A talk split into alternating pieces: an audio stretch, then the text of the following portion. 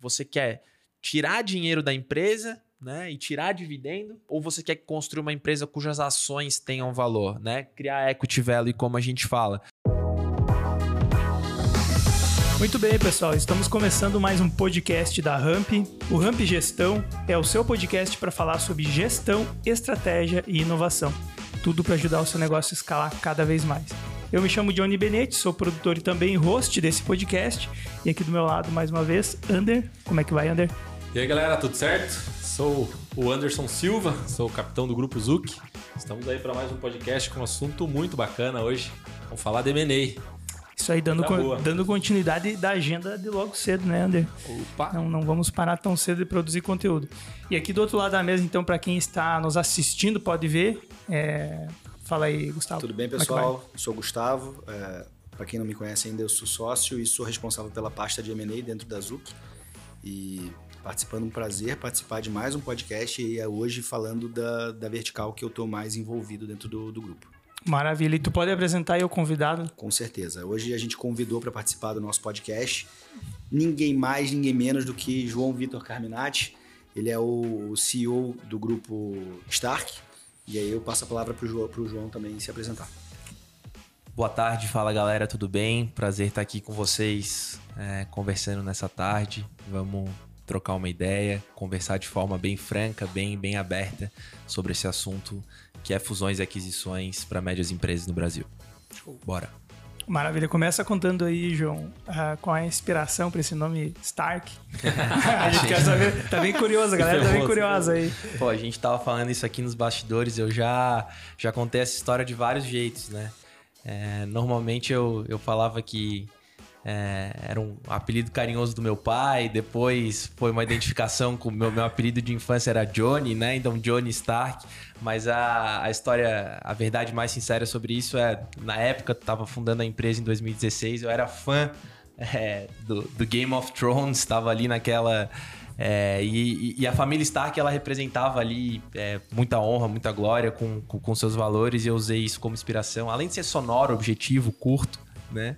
É, essa é a verdade mais sincera sobre esse assunto. É um nome forte também. É um nome forte. Muito forte. É, é, você consegue falar em todas as línguas, né? É sonoro, é curto. Acho que representa bem a nossa marca hoje. Pegou bem. Maravilha. Gustavo, qual é o, o ângulo que nós vamos atacar esse assunto hoje? Como que a gente vai começar falando sobre esse assunto? Eu, Será eu... que seria legal talvez falar sobre o termo? Ou acho que isso já está superado? Não, eu, eu, muito pelo contrário. Eu acho que é, que é bacana a gente abordar o, o, o que, que significa, né? O que, que é M&A? O que, que significa fusões e aquisições de empresas? É, o que é e não é interessante, é, né? É, o que, que é... Porque assim, é um, é, um, é, um, é um termo amplo ele engloba várias circunstâncias. É, obviamente, eu vou deixar o João falar muito mais do que eu, mas é, eu acho que vale a pena a gente começar perguntando pro João assim, João, e aí, fala para fala quem tá ouvindo a gente, quem tá vendo, o que, que é o M&A? O que, que é fusões e aquisições? Bom, vamos lá. É, M&A é a sigla em inglês para Merger and Acquisitions, né? Que traduzindo para o português é, são fusões e aquisições. É, na prática, a gente usa esse termo né, para se referir a operações societárias. As operações mais comuns são operações de venda de empresas, uh, operações de atração de um sócio investidor, operações de venda de ativos relevantes de determinada empresa.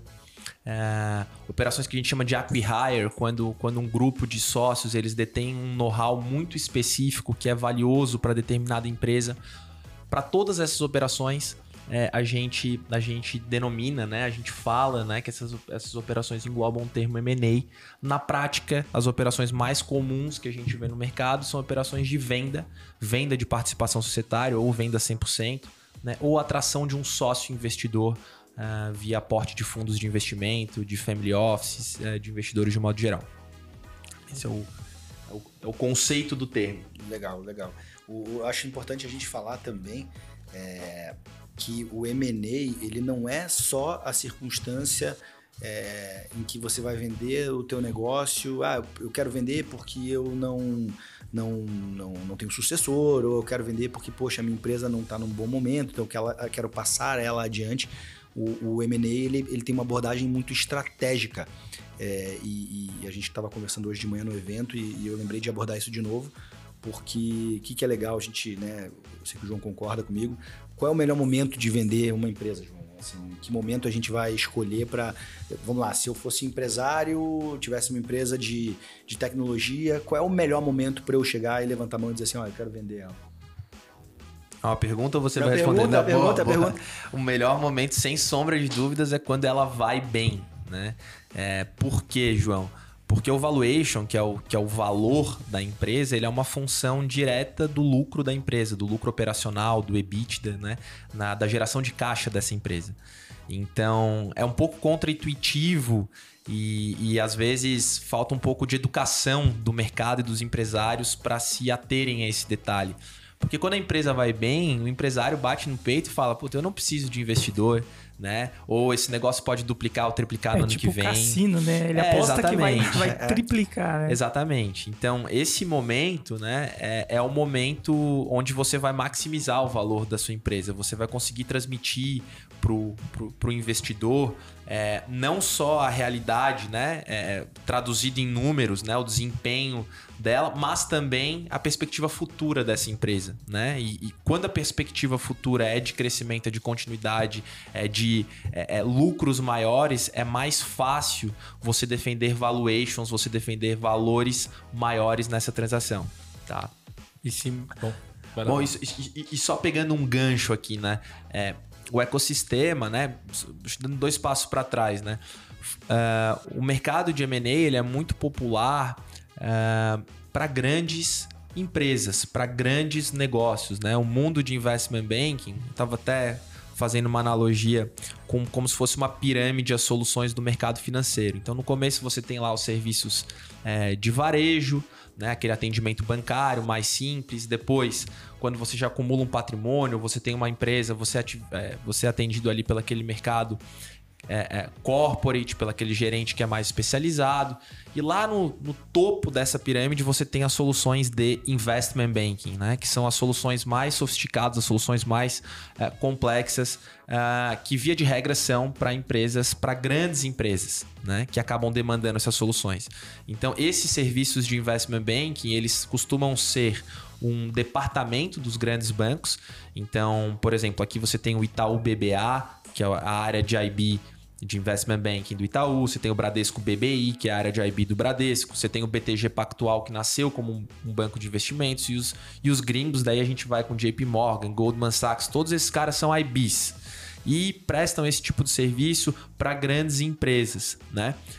Acontece que no mercado do middle market, que são médias empresas, e o que, que é uma média empresa, João? Vamos denominar aqui empresas que faturam de 20 até 150 milhões ano. É, as operações de M&A, né, é, as soluções de investment banking, elas ainda são é, pouco difundidas. Né? É, o mercado, tanto de investidores quanto de empresários abertos a fazer uma, uma operação de M&A, ele ainda é... Nos Estados Unidos isso é muito popular. O empresário, ele monta uma empresa, ele já programa quando ele vai vender. é, às Eu vezes vou fazer um gancho no final. Vai lá, vai isso. lá. É, e no Brasil isso está começando. Né? O Bra- Brasil, dentro de um. Colocando num, num, num, num prisma, assim, numa ótica, saindo da bolha aqui, né? A gente está falando de um país emergente, né? De uma economia da América Latina, ok, a maior economia da América Latina, mas que ainda tem uma, uma baita incerteza política, que ainda tem é, uma baita é, é, incerteza econômica, Jurídica. jurídica, segurança jurídica. Então, dentro do ponto de vista de investimentos, Fatores de alocação, ainda, de né? alocação de recursos, né? É, a gente é um país emergente, numa, fazendo uma operação ilíquida, que são empresas de capital fechado, e de empresas pequenas, que são médias empresas, né? Então, é, é, o investidor é um investimento arriscado você comprar uma empresa, né? Do ponto de vista de alocação de capital. Tudo isso para falar o seguinte: existe liquidez, existe investidores dispostos a investir é, é, em médias empresas no Brasil, sim, uma porção deles. 3 mil, 4 mil, talvez, investidores institucionais, né? Entre fundos de investimento e grandes empresas. No entanto, no lado da oferta, a gente talvez tenha 30, 40 mil empresas querendo captar baixo. recurso por baixo, né? Atrair um sócio investidor ou vender 100%. Então, existe um descasamento entre oferta e demanda. E tudo isso para dizer o seguinte: quanto melhor foram os números da empresa, quanto melhor ela estiver organizada, quanto melhor for o momento, o timing, né? Eu vou, mas eu volto. É, quanto melhor for o timing dessa, dessa de você levar a empresa a mercado, maior a chance de você é, ter sucesso, não só de despertar a atenção dos investidores sobre a sua empresa, né, como também é, conseguir valuations, valores de venda mais elevados. E até para complementar, talvez ajudar aqui, né? Eu acho que, pelo menos localmente, a gente tem, tem, tem tipos de empresários e empreendedores, né? Se a gente for olhar a jornada da empresa, né? Tem aquele empreendedor por atitude, que ele começou aquele negócio por sobrevivência, né?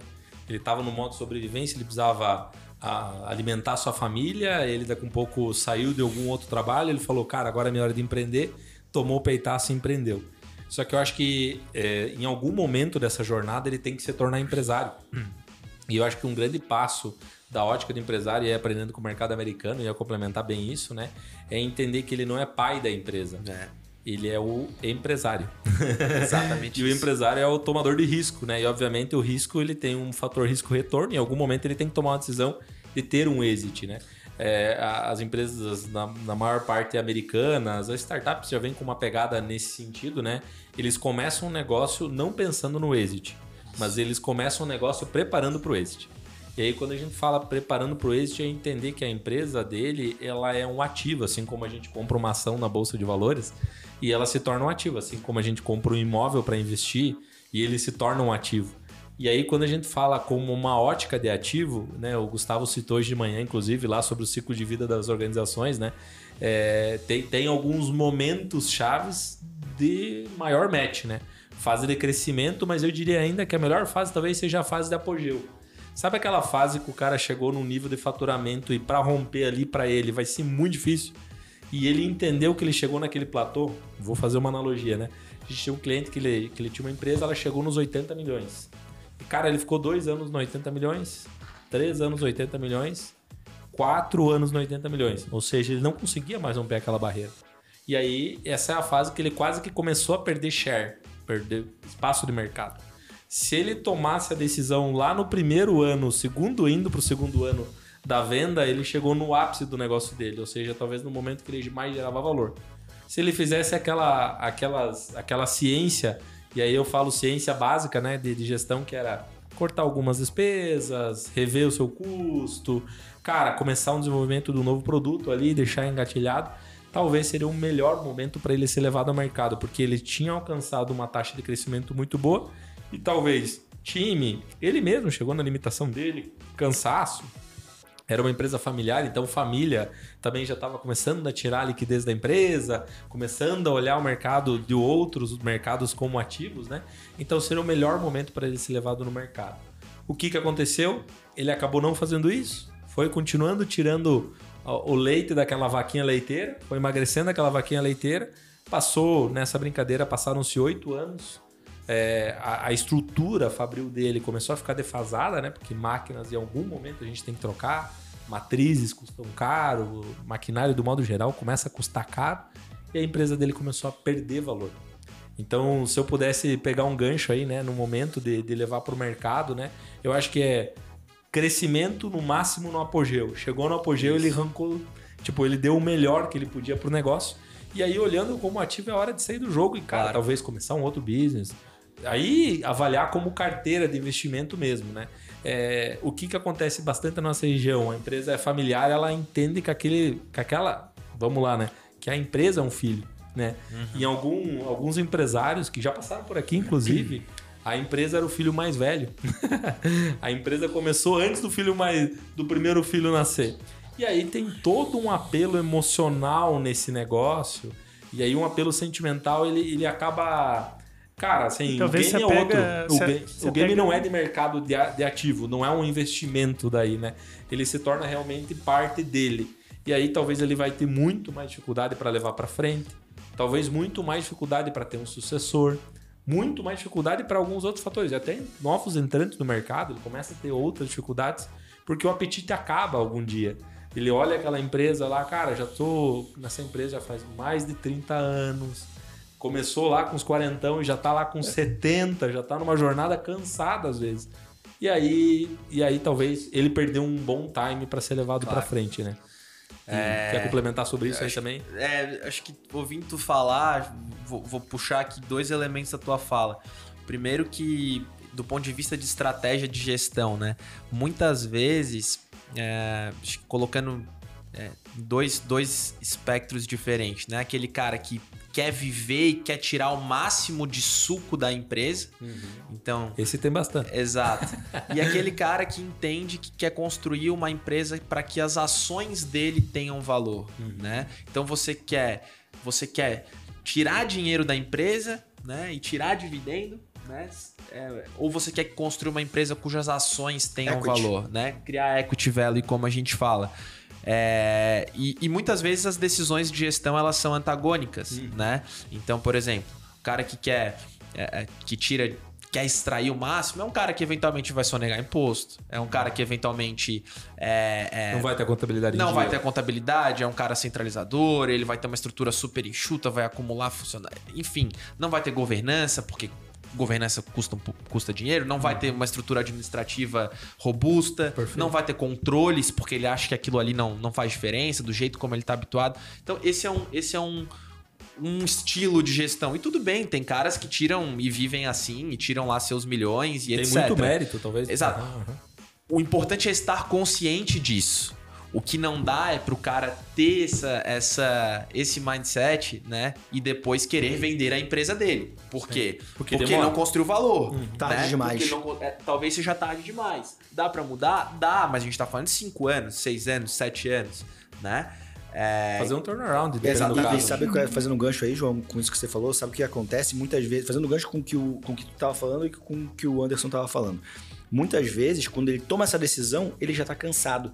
E aí a empresa que tá num platô, ela, ela, ele não tem mais força para fazer ela voltar a crescer. E aí ela começa a cair. É- é- essa analogia é clara, né, pra mim. Boa. Boa. E como identificar esse platô, né? Porque ah, você só sabe que estava no topo quando tu começa a descer, né? Até você não começar a descer é aquele cassino que a gente tava falando, né? Eu acho que vai multiplicar, vai multiplicar, ó. Ventos bons, Mas né? no fundo o empresário sabe. Ele sabe É, quando ele tá no platô. ele consegue. E eu acho assim, ó, é. Primeiro passo, né? Tratar esse assunto com. Tratar o assunto de MA, de atração de sócios investidores, com naturalidade, né? É, sem preconceito. É, e se preparar, o empresário que não tá olhando o mercado, que não tá aberto a receber uma proposta, me desculpa, esse cara tá é, é, perdendo dinheiro. Esse cara é o cara que não vai saber o timing ou que vai vender o mercado, vai vender na hora errada, né? Para você saber a hora certa, você tem que estar aberto, você tem que estar sempre no mercado. Não que a sua empresa esteja à venda ou oficialmente à venda, mas você tá, aberto, você tá preparado, você tá dialogando com o mercado. Ter sensibilidade para ouvir oportunidade ali no meio. Exato, e lembra que eu falei que, que, que o meu avô tinha um, tem um ditado, né? É, é, cavalo encilhado só passa uma vez.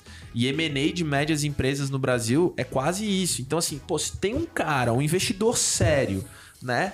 Analisando a sua empresa, que colocou uma proposta, cara, considera isso.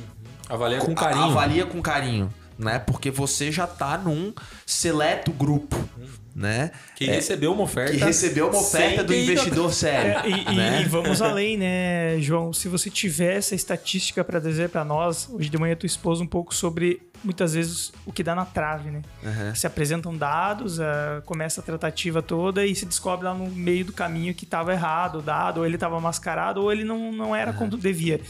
Você tem essa estatística de quantos negócios, quantos M&As começam e quantos realmente chegam ao fim. E daí os motivos a gente sabe que existem vários, né? Tem o timing, muitas vezes a, a tratativa começa e depois o mercado vira, né? O, o vento vira e aí simplesmente se abandona a negociação, não é mais interessante para a gente. Mas tem outros que é por falta mesmo de estruturação, falta de dados claros e tudo mais. Tu tem essa estatística de quanto converte? Tenho, já vou te falar. É, antes disso, eu vou te falar porque os três principais motivos do porquê os negócios Boa. de M&A fracassam. Primeiro é perda de timing, e eu bati bastante nessa tecla hoje. E perda de timing não necessariamente é o momento de ir a mercado. Perda de timing às vezes é já estou no mercado e per perdi o timing com aquele investidor. Então eu recebi uma oferta ou eu estou em conversas com um investidor, eu tenho que é, é, é, tocar o processo, esse processo da forma mais célere, mais organizada e mais profissional possível. Porque, voltando, esse cara tem um cardápio de opções. Ele é o lado forte da mesa. Você é só então, mais um. Se eu não tiver preparado, se eu não for o primeiro da fila, e ser o primeiro da fila, o que, que é? É responder as informações de forma rápida, é, é estar organizado, é estar preparado, é, é querer muito. O empresário, para ter sucesso numa operação de M&A no Brasil, ele tem que querer muito. Tá? Então, primeiro é time. O segundo é surpresas no meio do caminho. Né? O que, que é surpresas no meio do caminho? Um empresário que desconhece os números da empresa dele, a empresa não está organizada, então ele fala, cara, meu EBITDA é 10, é 12. Né? Daí na, na, na hora da diligência, é, a gente chega à conclusão, a auditoria fala que o EBITDA é 6. Né? Porque tem uma porrada de prática por fora. Ou o endividamento é 50. Chega na hora de, da diligência, a gente descobre, pô, esse cara nunca pagou imposto. Ou falava que pagava imposto, mas na verdade tem um refis aqui de cara, mais 100 paus. Quase entrando né? no RJ. Surpresa no meio do caminho, cara, é, é, é batata, né? É, é, é um fator que, que faz com que as transações caiam. E por último, expectativas irreais né? O, o, empresário ele costuma ser muito é, é, apegado e atribuir um valor para a empresa dele, não só o valor, o preço que ele espera vender, mas as condições do negócio. Ele acha que ele vai receber tudo à vista, ele acha que o valor vai ser no, no, no teto. Esse cara já ouviu, ah não, mas fulaninho vendeu por não sei quantos, então eu não vou vender por menos de tanto. E isso vai construindo, né? Eu acho que é, é, é, falta de informação a palavra, né? Porque se a gente tivesse mais oportunidade de, de falar com franqueza para esse cara de como o mercado funciona, papo reto mesmo. É, esse papo reto, ele, ele estaria mais, quando ele tivesse oportunidade de estar frente a frente com o investidor, ele, ele iria aproveitar é, muito mais. Estatísticas. É, a gente faz lá na Stark uma série de filtros para saber se essa empresa ela tá ou não preparada para ir a mercado né? Então, e aí já a gente já corta alguma das empresas, né? Eu vou te falar das empresas que passam no nosso filtro, que teoricamente são empresas que têm é, um porte mínimo e uma condição de governança mínima para ir a mercado, tá? Dessas, a gente fecha um, pra, um a cada quatro deals. Então, 25%. Os outros 75%, né?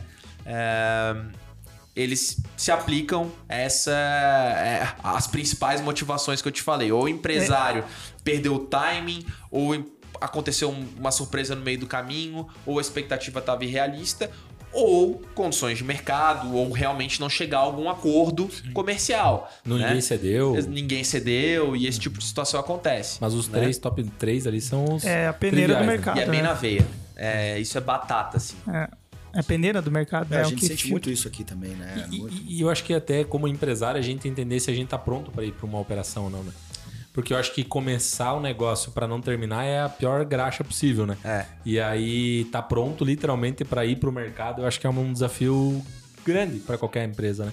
Por exemplo, assim, eu acho que, como tu falou, às vezes demora cinco anos para estruturar essa governança do business deles, é, essa contabilidade aqui deles, assim, cara, como é que tá a minha contabilidade?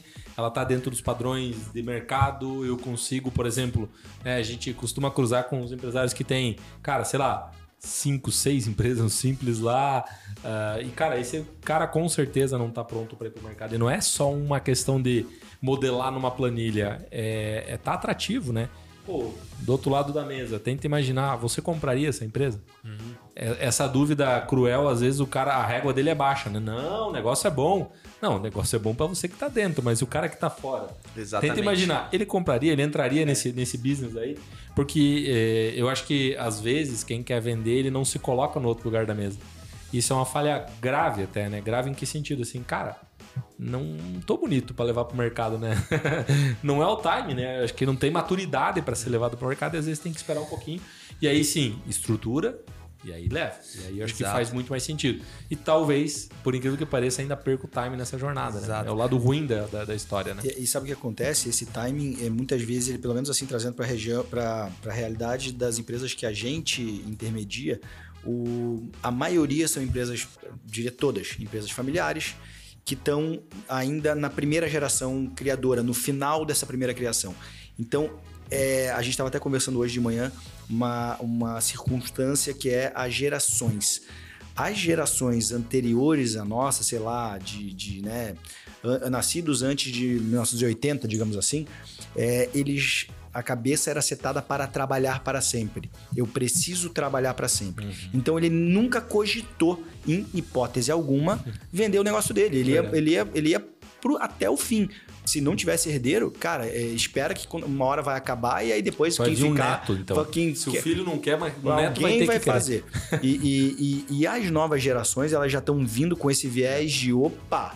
Isso também é um business, isso também é um negócio. Não quer dizer que ele vai parar de trabalhar. Ele pode fazer outro tipo de negócio, ele pode mudar o ramo de atuação, pode abrir até, pode até continuar no mesmo ramo de- atuação, mas encarar o M&A como um negócio também, um negócio é, muito rentável para ele, inclusive. Eu acho que. Vai lá, Kevin. É porque conecta com o que o João falou, porque existem duas maneiras de conseguir alavancar o seu patrimônio. Uma é drenar o valor para colocar em outros negócios e outra é gerar valor no negócio É isso atual, que é estruturado de tal maneira que ele se torne atrativo no mercado. né? E, e tu sabe que esse é um aprendizado, Johnny, assim, e eu até devo ao Ander isso. é, no começo da nossa história aí de parceria, é, eu, esse é um relato, caso real. Eu sempre tive esse viés de drenar a empresa. Eu, eu- a minha empresa, ela é o meu sustento do dia a dia.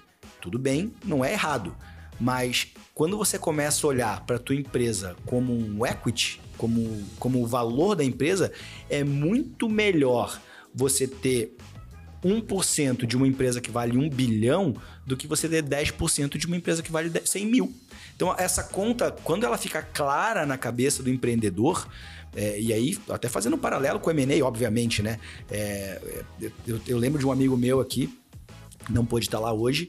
Ele já participou, ele já sofreu três. Sofreu não, né? Ele participou, teve três MNEs da empresa dele, ele fundou a empresa e ele foi perdendo é, percentual, mas hoje ele tem um percentual muito menor. E se ele estiver vendo esse podcast depois, ele vai, vai lembrar do que ele me falou. É muito menor de um negócio estratosférico Faraônico, né? faraônico. Então, assim, é, hoje ele é dono de uma empresa bilionária. E, cara, assim, é- essa conta é, hoje ela é muito clara na minha cabeça. Devo Anderson, obrigado. Tá? Sabe uma coisa que eu acho que, que colaborou, Tamo assim, recentemente para isso acontecer? É, foi a difusão das startups, dos investimentos em empresas de tecnologia. A própria bolsa, eu acho Cara- que ajudou pra caramba, assim. A gente deu uma popularizada É, nos últimos né? quatro anos, talvez, deu uma popularizada e acho que o pessoal começou a olhar ações. Exato. Ações no sentido é, cota versus quanto ela vale. Uhum. E, e, e hoje, né, se escuta, pô, algum amigo seu já recebeu aporte de algum fundo ou de uma aceleradora. Então, o- o- acho que o Brasil se tornou um país mais empreendedor, de um modo geral, né? É, e os empreendedores de tecnologia com mais acesso a capital teve muito fundos cada vez mais investindo em estágios menores e, e forçou os empresários a aprenderem sobre isso. Né? Então vou, vou- quero atrair um sócio investidor. Como é que isso funciona? É, pô, então quer dizer que a minha empresa vale? Então desde a forma, desde os primeiros passos da empresa, o empresário ele já está mais sintonizado. Essa nova geração já está mais sintonizada. Quanto a empresa vale? Vou atrair um sócio investidor? Eu não vou? Opa, isso aqui tem valor. Eu estou construindo para valor. Então é, é, a turma da década de 90, 80, 90, ela já vem com esse com esse chipzinho instalado, né? É, dentro do dentro do HD. E que bom, né? É, e que pra, bom, Pra gente que que, bom. trabalha com isso é ótimo. Que E- bom. E, conta aí, como é que é essa jornada? Vamos lá. Falamos o que, que é o M&A, alguns cases práticos aqui, uma- como olhar a empresa, né?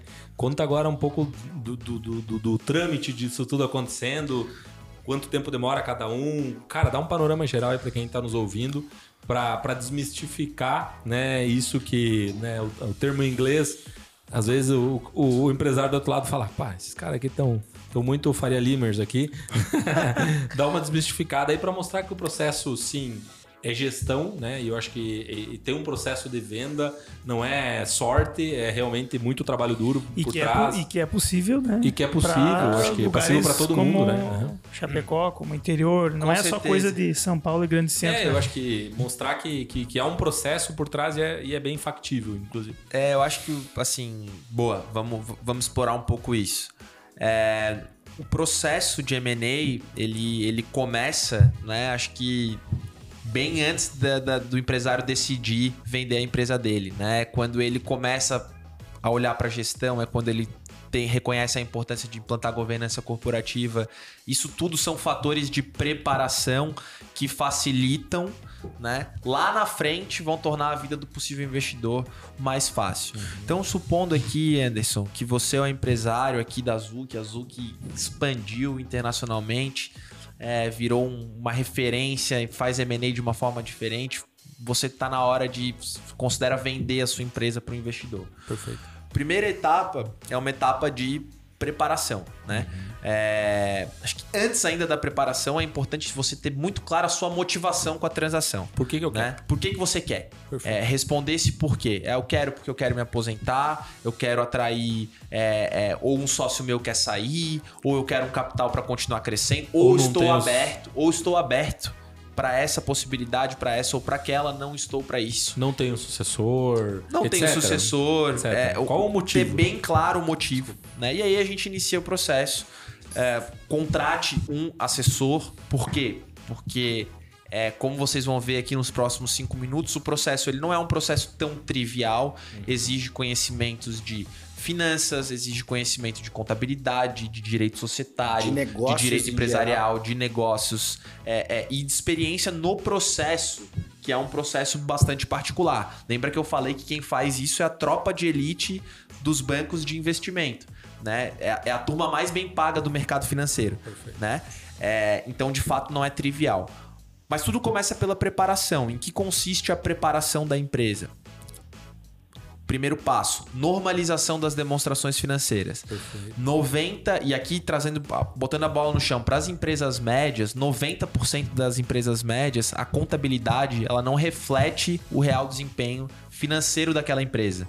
Né? Seja porque aquele, aquele empresário tem uma receita que é por fora, seja porque ele não recolhe tributo da maneira correta, seja porque é, é, ele tem um funcionário PJ ou ele não está 100% adequado às normas é, é, é, legais, ou seja porque ele tem uma gestão de é, é, é, focada em pagar menos tributo, que acaba sendo a orientação para contabilidade. Então ele coloca uma despesa que não tem. O drive não é aumentar lucro, o drive é, é, é- é pagar menos imposto. Isso faz com que a contabilidade dele não reflita o real desempenho financeiro e operacional daquela empresa. Então tem um trabalho que a gente chama de normalização das demonstrações financeiras Que é a base. que é a base. Por que, que, é, por que, que isso é importante, João?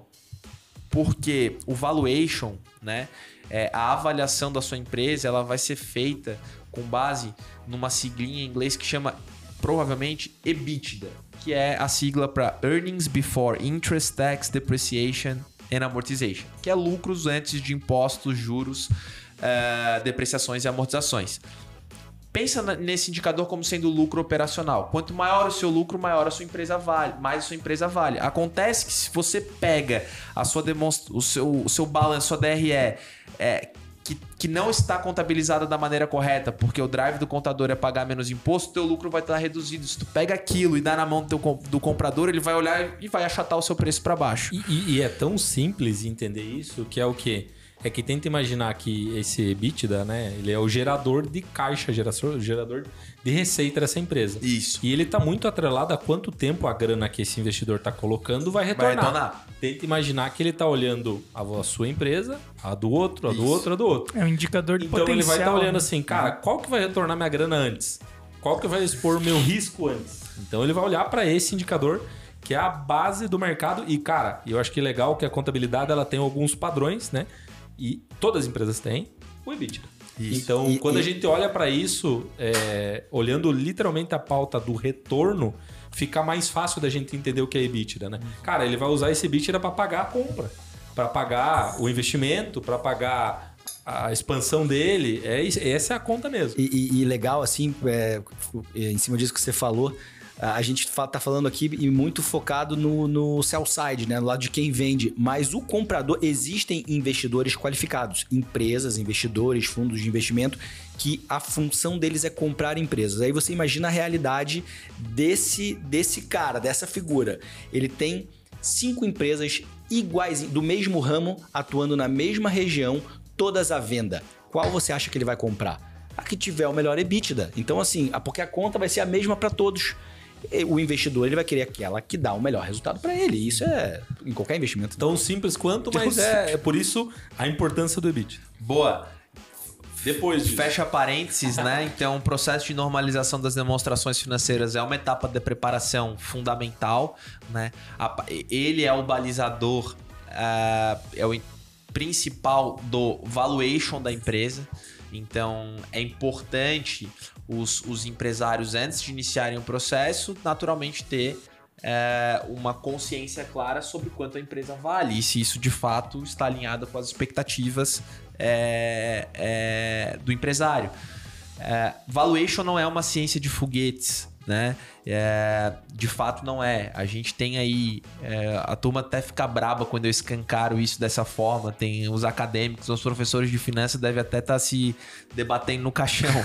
Mas fato é, cara, 95% das transações, já participei aí talvez de mais de 100 transações é, de M&A é, que, que eu levei a mercado, recebi proposta, fechei deal, né? É, eu nunca discuti, tava falando isso também hoje de manhã, com base é, num fluxo de caixa descontado. O WACC. Né? Eu nunca falei, cara, nessa premissa aqui do WACC, do WOC, não, você tá, o teu custo de capital aqui tá calculado errado. Então, em vez de ser 19%, a taxa de desconto deve ser 21 ou deve ser 18. Não, por quê? Porque essas premissas são muito subjetivas e qualquer variação sutil é, nesses inputs desse modelo causam, ca- causam uma alteração substancial no valor para baixo ou para cima, né? Então, embora seja a metodologia academicamente mais difundida para você fazer a avaliação de empresas, o fluxo de caixa de descontado, o mercado usa múltiplos. Múltiplos de quê, João? Múltiplos de transações pretéritas comparáveis. Múltiplos. A melhor analogia com isso também é a, a tal da tabela FIP, né? Então quanto é que vale o seu o seu Jeep, Anderson?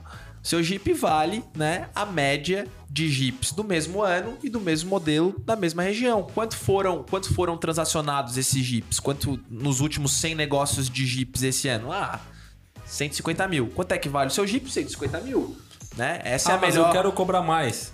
Legal, o que, que ele tem de a mais? É, o que, que ele tem de a mais, né? Ah, eu botei mais isso, eu botei aquilo. não, não, exatamente, roda. exatamente. Ah, não, legal. Mas, cara, eu não queria roda Exatamente. pintada. Exatamente. E daí veio pra base, né? Então, a- a- as avaliações é, é, de empresas, né? é, o mercado trabalha com a metodologia de múltiplos e é importante que os empresários saibam isso. E a partir do EBITDA. É pra não criar expectativa furada, Exato. né? O EBITDA ele é utilizado especialmente para avaliação de empresas de economia real, que são empresas dividindo em dois mundos, economia e, te- e tecnologia. A gente está falando de tudo que não é tecnologia é economia real, né? E até talvez É. o outro lado da mesa, talvez ele até faça uma análise por fluxo de caixa descontado. Sim. Mas só pra depreciar, não pra. Exato. Pra ele vai pra ser pra pagar menos, não pra pagar mais. Ele sustenta no modelo dele, ele tem o board dele, enfim. Mas é, na prática a gente vai discutir, né? E 95% das transações no Brasil de empresas de economia real, a gente tá falando de um patamar de múltiplos de 4 a 6 vezes EBITDA. De 4 a 6 vezes EBITDA. Então, se alguém te perguntar numa. numa hoje à noite você vai jantar, você vai no happy hour, você vai falar com seu amigo empresário, fala assim, cara, eu queria saber quanto é que a minha empresa vale. Você vai perguntar para ele. Ah, qual, foi, qual foi o seu EBITDA dos últimos 12 meses? Né? Ele vai te responder 10. Se ele te responder 10, você pode falar, cara, sua empresa vale em torno de 50. Né? Sem medo de errar. Sem medo de errar. Porque é assim que o mercado avalia. Entre tá? 40 e 60 aí. Exatamente. É, então, posto- vamos voltando. Normalização das demonstrações financeiras, valuation, né? E o que o mercado chama de infomemo, que é o memorando de informações. E aí é legal acrescentar, né? Com matéria-prima, sem matéria-prima, com máquina ou sem máquina, esse é o valor. Exatamente. Quando a gente está falando do. É legal desse citar cinco- isso. Legal, legal, isso é legal. E quando a gente está falando de 5 vezes EBITDA, né? Ou 6 vezes EBITDA, etc., um, um- multiplicador vezes EBITDA, a gente está falando é, de um valor que engloba todos os ativos e passivos daquela empresa. Todos os ativos e passivos daquela empresa. Isso inclui né, é, é, os ativos imobilizados, as máquinas, os equipamentos, a carteira de clientes, eventualmente os imóveis e tudo mais. Ah, João, pô, mas eu tenho aqui uma indústria, só ativo de imobilizado eu tenho 20, 30 milhões. Então, você vai negociar naturalmente. Se você, você paga, isso está numa holding, você está pagando aluguel para essa para essas para essa outra empresa, isso está impactando no EBITDA, sim ou não? É uma escolha. Ou o empresário, ele continua dono do imóvel e tem o valor teórico do aluguel deduzido do EBITDA e ele pode permanecer com o imóvel, Perfeito. né? Que é bem comum, inclusive. Que é, que é o mais comum, salvo em, em, em poucas situações onde o empresário, o investidor tem um interesse particular naquele imóvel, ele vai querer comprar sem o imóvel, que vai o empresário continua dono do imóvel e paga um aluguel, né? O normal é isso. O normal é esse. Fechando parênteses. Então, voltando. Normalização das demonstrações financeiras com o objetivo de calcular o EBITDA real. Valuation, a gente já sabe como funciona. Ah, faltou falar. Tecnologia, em média, duas a três vezes receita. A não ser que você seja um cara, um unicórnio que está crescendo é, 5, 6, 7, 8, 10x por ano. Aí, né? é outro. Daí é outra, outra lógica né, é, de avaliação, mas se você é uma empresa que cresce de tecnologia, que fatura seus. é, que está crescendo a 20, 30, 40, 50% ao ano, você vai ser avaliado em, em torno de duas a três vezes receita. E aí, tá? aí tem, tipo, tem business específico, né? Tipo, vamos lá, hospital. Eu sei Tem. que tem games que é a quantia de leitos. É, hotel também tem um pouco disso, né? Tem alguns que é. Tem. O método é por ativo ainda. Tipo, sei lá, o cara é uma concessionária de veículo e o ativo dele é muito grande. E realmente, cara, o carro é tabelado. Então Sim. aí fica. é, Tem outros critérios, mas, cara, deu fora da curva. Exatamente. O trivial É, é- Exatamente. Tem setores que têm as suas, as suas nuances particulares, né? É, setores que têm as suas nuances particulares. Por exemplo, o setor de fibra ótica, ele, ele costuma a, a precificar por um valor por assinante, o hospital por leito. É, Empresas SaaS, a gente fala de ARR, que é o Annual Recurring Revenue, a receita recorrente anual. Hotel é o quê? Quantia de leitos. Quantia de, de, Quartos. de Quartos. quartos, né? É que tem um valor de metragem aí, a geração que tá envolvida em volta disso. Né? É, supermercados é uma outra lógica, porque você- o estoque é muito grande. E é do dia ainda. Né? O- Exatamente. o estoque é muito grande, né? O contas a receber é muito grande, o valor que tem em caixa, né? a margem é muito pequena, então é uma outra lógica também. Combustível também tem. Exato. cara, é então tem as suas nuances, mas, mas, de um modo geral, tudo volta pro EBITDA e tudo tá numa casa de 4 a 6 vezes EBITDA, né? É, Ah, e se o meu estoque tá muito alto? Cara, que pena. Diminui o estoque. é isso aí. Quer É ficar isso mais aí. atrativo e gerar mais É, isso valor? claro que tem suas Vende, vende o particularidades, teu né? estoque, aumenta o teu EBITDA e aí tu vai. Normalização. Tem- tem- exatamente. Tem, tem as suas particularidades, né? Cada negócio tem, tem as suas nuances e a gente eventualmente consegue acomodar essas situações particulares numa negociação. Perfeito. Né? Fechou o preço. E agora? É, cara, agora a, gente nem fechou o preço, né? A gente ainda tá na etapa de preparação. É, e a ideia era, além né, dessas informações mais financeiras, de quanto é, é, a empresa vale, é importante o, o, o- o comprador ou o investidor ele quer olhar, fazer uma anamnese sobre, sobre a sua empresa. Ele quer saber é, a região que ela atua, sua carteira de clientes, como é que ela está dividida, quem são seus principais fornecedores, quem são seus principais clientes, qual é a sua diferencial competitivo, como é que tá a sua público, organização é, societária, né? A gente costuma reunir essas informações financeiras, operacionais, os principais indicadores de performance da empresa, né? É, e de informações é, é, gerais da empresa dentro de um documento chamado é, Infomem, que vem do inglês Information Memorandum, memorando de informações. É, que é o kit básico para você ir a mercado. Você tem que ter uma ideia de valuation, você tem que ter uma modelagem financeira e você tem que ter um book de apresentação da sua empresa, né? Daí a gente vai ao mercado. Tô de olho no tempo aqui, senão a gente vai passar. A gente vai a mercado. Fica querido, meu tranquilo. Fomos a mercado, é, a gente tem que achar investidores compatíveis, né? Então, quem são os investidores compatíveis? São caras que já atuam na indústria, na sua indústria, no seu segmento. São clientes que a sua solução é muito estratégica. São caras que atuam no mercado correlato e querem entrar no seu mercado. É, são investidores, são é, é, players é, que atuam fora do Brasil e querem entrar no Brasil através da aquisição da sua empresa, né? Chegamos nesses caras, assinamos, mostramos. Normalmente a gente envia um teaser, um blind teaser, um teaser cego, que é um resumo dessa oportunidade de, da operação, sem revelar a identidade da empresa. A gente assina um acordo de conf... se ele tem interesse, ele vai pedir, a gente propõe que ele assine um acordo de confidencialidade, um NDA, né? E aí sim a gente começa a abrir as informações abrir o Infomemo, abrir a modelagem financeira. Não existe esse negócio de ah, se eu quero, se, o, se ele quer comprar minha empresa, ele que vem aqui e assina o cheque. Esquece, né? É, uma ninguém vai fazer uma, é, ninguém vai fazer um cheque de 80, 100 milhões para sua empresa sem vasculhar ela de cabo a rabo, né? É um processo que dura aí de é, é, é, nove meses, Não né? é o cara Nove- que- é, um- é filho, é um parto, né? Não é um cara que tá pronto para ir pro M&A e talvez não tenha nem maturidade para isso. Exatamente.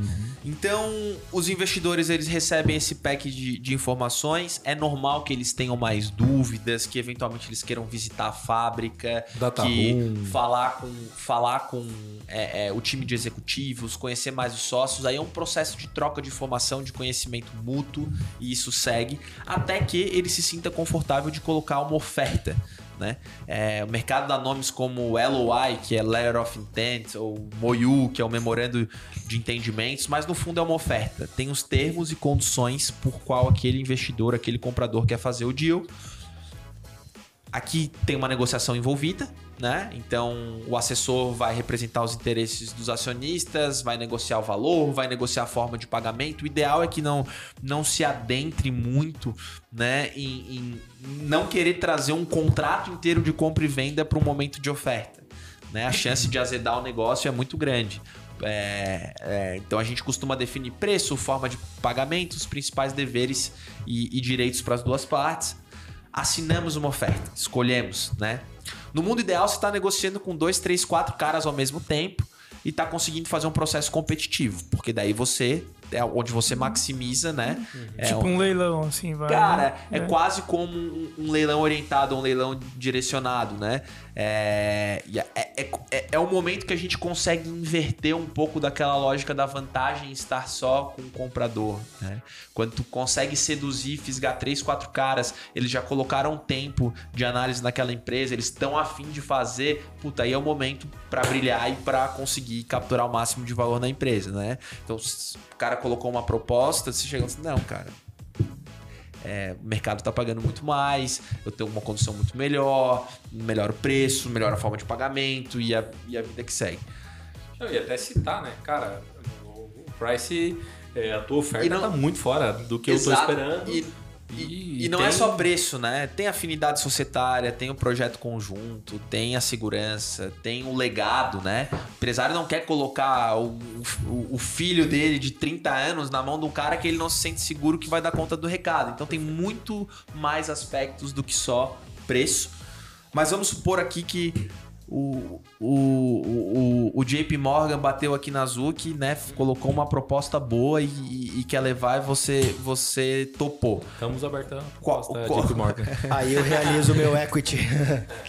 Aí eu realizo, ele vem. Qual, qual, qual, qual que é o qual que é o, é, o próximo passo? Diligências, né? É, a- due diligence, né? Basicamente vai entrar um, um time que são os caras mais chatos do mundo inteiro, são o time de auditores, desculpa auditores, mas assim, são a turma que é paga pra achar Pra ser chato, eles são é, Furo. pelo em ovo, né? O famoso pelo em ovo. né?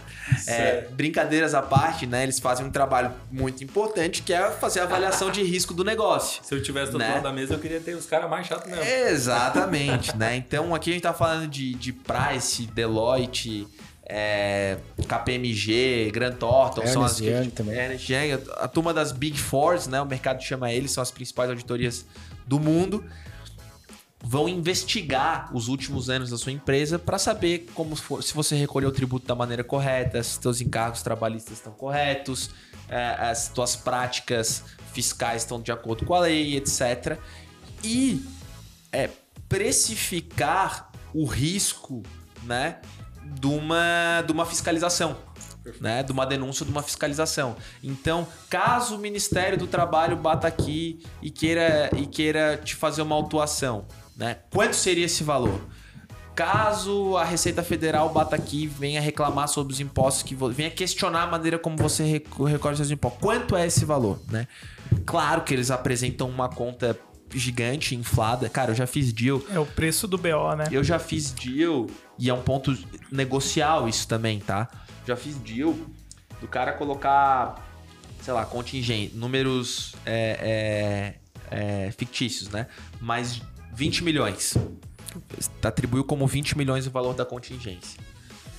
É, vale destacar que isso não, não é descontado do preço automaticamente. O mecanismo é esse valor ele é reservado, ele fica numa conta vinculada e ele acaba, se aquele passivo, à medida que vai prescrevendo o direito daquele e aí é, é, acho que fiscal são cinco anos, trabalhista. Fiscal são dois anos, trabalhista são cinco anos, e, e tem toda uma regra jurídica para isso, mas à medida que vai é, prescrevendo né, o direito da outra parte reclamar, esse dinheiro sai dessa conta e vai sendo liberado para o vendedor. Né? Mas eu já vi é, e já participei, já negociei, do cara apresentar uma conta, não, o risco aqui é 20, porque o comprador é muito mais interessante, né? Ele conseguir aumentar. É, é, é um, uma mitigação de risco, uhum. né? Ele é... vai colocar todas as hipóteses para jogar do lado dele. Cara, né? já colocou lá 20. A gente fechou em 6. É, milhões de reais de contingência. E pro vendedor acaba sendo é, muito importante. Porque na cabeça é um dinheiro fora de risco. Então ele já. Essa diferença do 20 para 6, ou seja, 14, foi que entrou a mais de sinal hum. pro cara que tava vendendo. E muitas vezes é fazer ou não fazer o deal com base nisso. Sim, sim, sim. Então, assim, pô, é um fator determinante. Exatamente. Assim, pô, se eu né? recebo. Se, se 10 milhões de reais eu consigo receber a mais na largada sem risco, ou 10 milhões ficam numa conta que eu posso perder, cara, é, é, é fazer ou não fazer. Né? Então é um fator muito importante negociar a diligência. Legal. Esse é um dos itens que a diligência é, pega, né? Então precificar o risco. E o segundo é validar uh, o EBITDA, validar as demonstrações financeiras da empresa para saber se o lucro que você reportou lá, que teu assessor reportou, está ah, correto ou não, né? E eventualmente pós-diligência tem-se um novo momento de negociação. Aliás, estou para entrar numa fase como essa de um deal. A gente está há quatro meses é, em diligência de uma operação. É um deal grande, 250 milhões. Quatro meses? Quatro meses. Caramba, 120 dias, cara. Do outro lado tá, tá uma Big Four dessas, né? É um escritório também de top 5. E meu empresário, o empresário que a gente está assessorando, né? Ele empresa muito organizada, são 300 e poucos colaboradores, empresa bem bonitinha, fatura aí seus próximos 150 milhões de faturamento ano, bem, bem, bem bacana. Só que né? Auditoria é auditoria e a turma tá lá no pelo em ovo, né? E o cara que vai comprar é um cara listado em bolsa, então assim, é, existe uma responsabilidade fiduciária, né? Se o cara assina um cheque e aloca 100, 150 milhões e no dia seguinte é vem um BO, é, é o dele que tá na reta, né? Então é muito legítimo, né? E fora do Brasil isso é crime, o cara responde criminalmente por isso. Vendeu o BO, ele paga, Exato. com certeza, ele vai pra cadeia. E voltando, chegamos nessa negociação, então de 20 para 6, fecha isso, etc. Temos o go ahead, né? Então, às vezes o que a gente assinou lá naquela carta de intenção inicial, ele sofre uma alteração ou outra por causa dos achados da DD, né? E aí, com essa negociação finalizada, a gente vai para os contratos definitivos de compra e venda. Que aí tem né? mais um. Tem mais. Tem mais uma, tem mais uma seara, né? M&A falam que é que na verdade não é merger and acquisition, né? É misery and agony, né? tem um fundo de verdade aqui, né, cara? Tem um fundo de verdade nessa história. É, mas os contratos definitivos também são bastante negociados. É, as cláusulas de é, é, de direito de preferência, de tag along, de drag along. É, não vou entrar aqui muito nos meandros, mas é, especialmente quando os sócios eles vão conviver societariamente durante um tempo, ou seja, quando é uma venda 100%, né? Os deveres e obrigações, as autonomias de parte a parte, elas precisam ser muito bem é, descritas e negociadas, né? É, é, e isso vai, vai culminar aí no, nos contratos jurídicos, contrato de compra e venda, os acordos de acionistas, né? O próprio contrato de trabalho, quando o executivo ele fica, uhum. né? Ganha quanto, como, tem, tem stock option, não tem stock option, né? tem é, é, bônus, se bater meta, não tem bônus meta, e tudo, tudo é dinheiro e tudo precisa ser negociado, né? E aí, com sorte, a gente chega no final do processo e muita competência e muito trabalho, a gente assina os de, contratos. De 4 para 1 ainda, né? De 4 para 1. e nossa estatística é boa, tá? Porque a gente já faz vários filtros e a gente, modéstia a parte, é muito bom na, em executar. Na jornada. Na jornada. Mas. É, muitas vezes a gente ainda tem o signing e depois a gente tem o closing, né? É, então a gente assina os contratos e muitas vezes ainda tem obrigações que as partes precisam cumprir é, é, é, é, que precisam acontecer para que o dinheiro caia na conta. Né? Por exemplo, ah, precisa renovar um contrato, com precisa com cliente chave, né? com cliente chave, ou precisa formalizar uma coisa que não está formalizada, ou esse documento precisa passar na, precisa da aprovação da junta comercial, ou ele tem que sustentar o EBITDA por mais um ano. Tem, né? é, tem esse tipo, esse tipo de situação. Uh, normalmente são ritos mais procedimentais, assim, coisas mais não tanto ligados à performance, mas mais questões procedimentais. Então, é, por algum motivo, alguma obrigação legal não foi cumprida a tempo, e aí o cara não consegue. Foi uma alteração societária que não passou na junta, ou foi um, alguma questão com algum órgão regulador, ah, precisa da prova, ou tem um contrato que, que é comum também quando você presta serviço para empresas grandes, quando tem alteração de controle na empresa que presta o serviço, você precisa da anuência daquele cliente. Então, esse tipo de coisa está envolvido no signing closing, né? E, e quando tem-se essas condições precedentes cumpridas, daí sim, momento tão aguardado, né? Caiu primeiro. Caio Pix.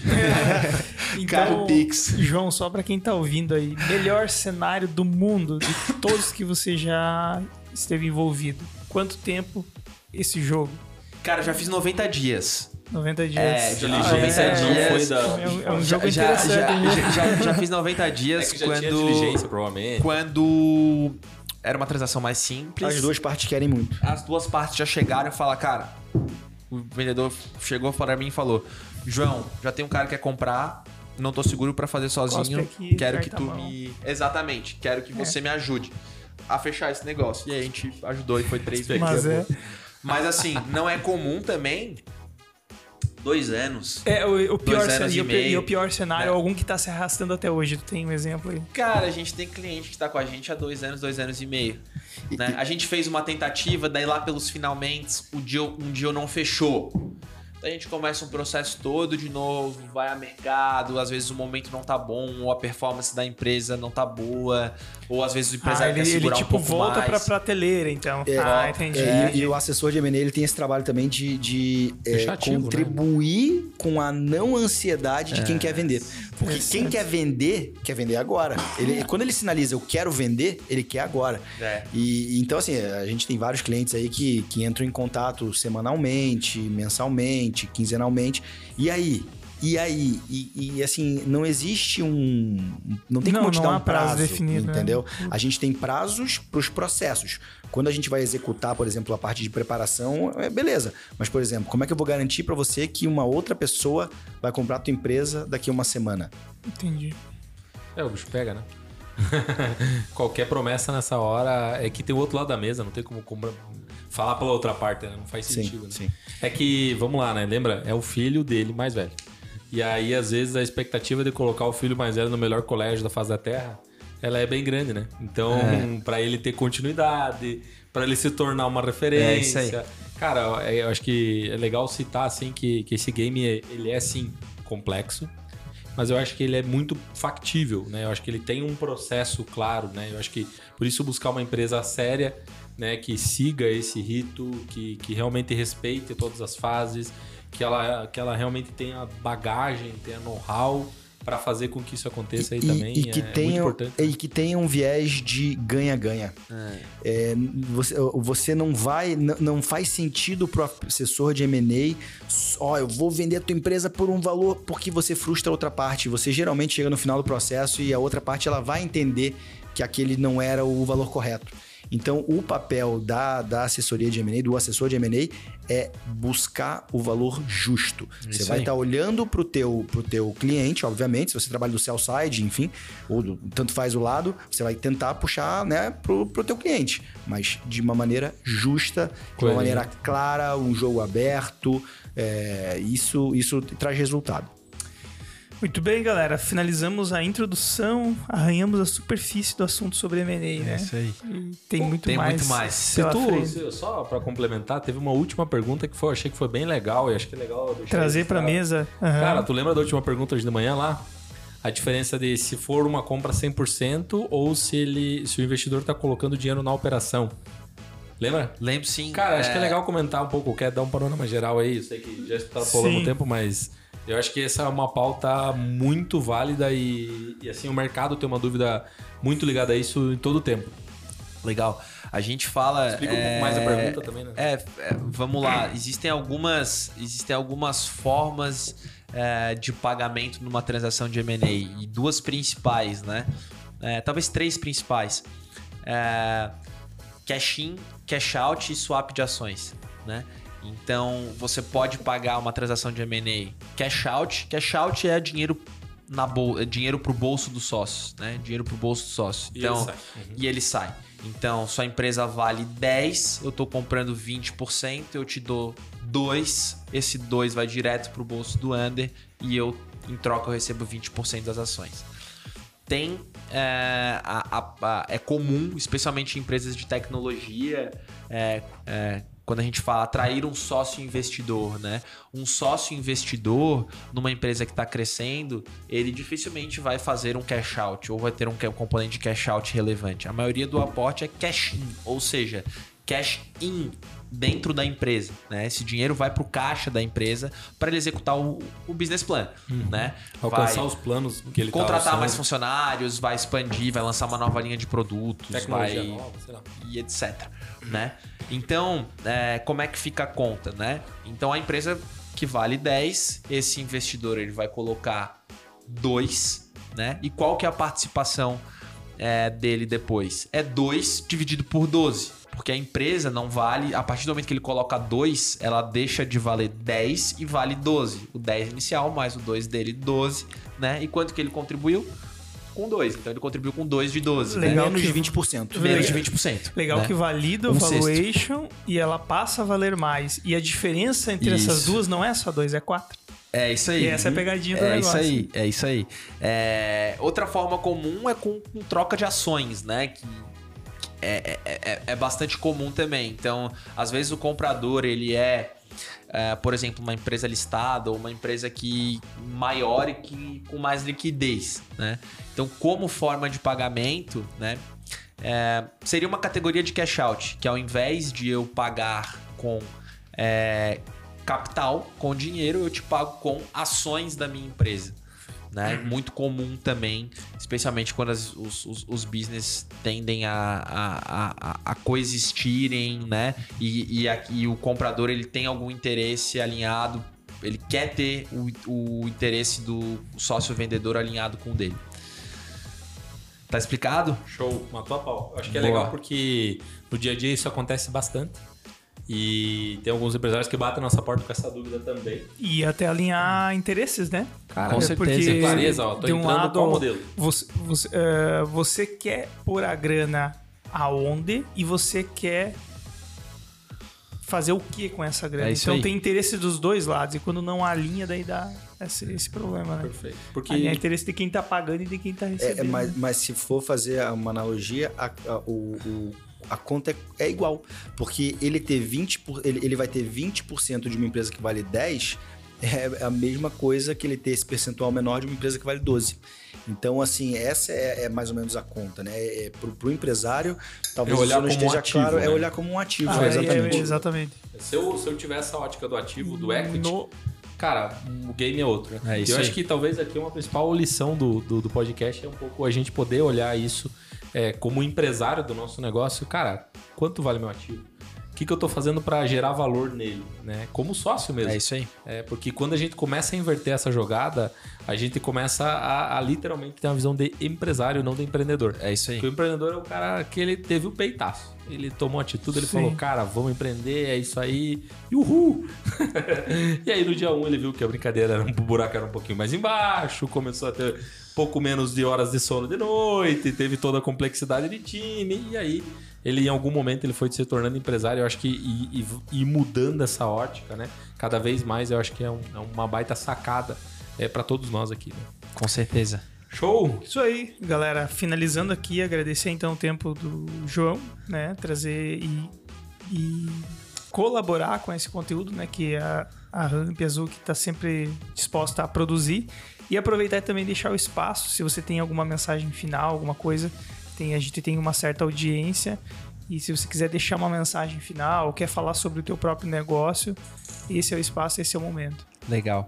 É, bom, é sempre um prazer falar e, e, e contribuir com conhecimento. É, nossa missão aqui na Stark é democratizar o acesso a capital né, tornar o capital acessível para o médio empresário. Então, essas soluções que estavam disponíveis lá na Faria Lima, levar isso para os rincões do Brasil.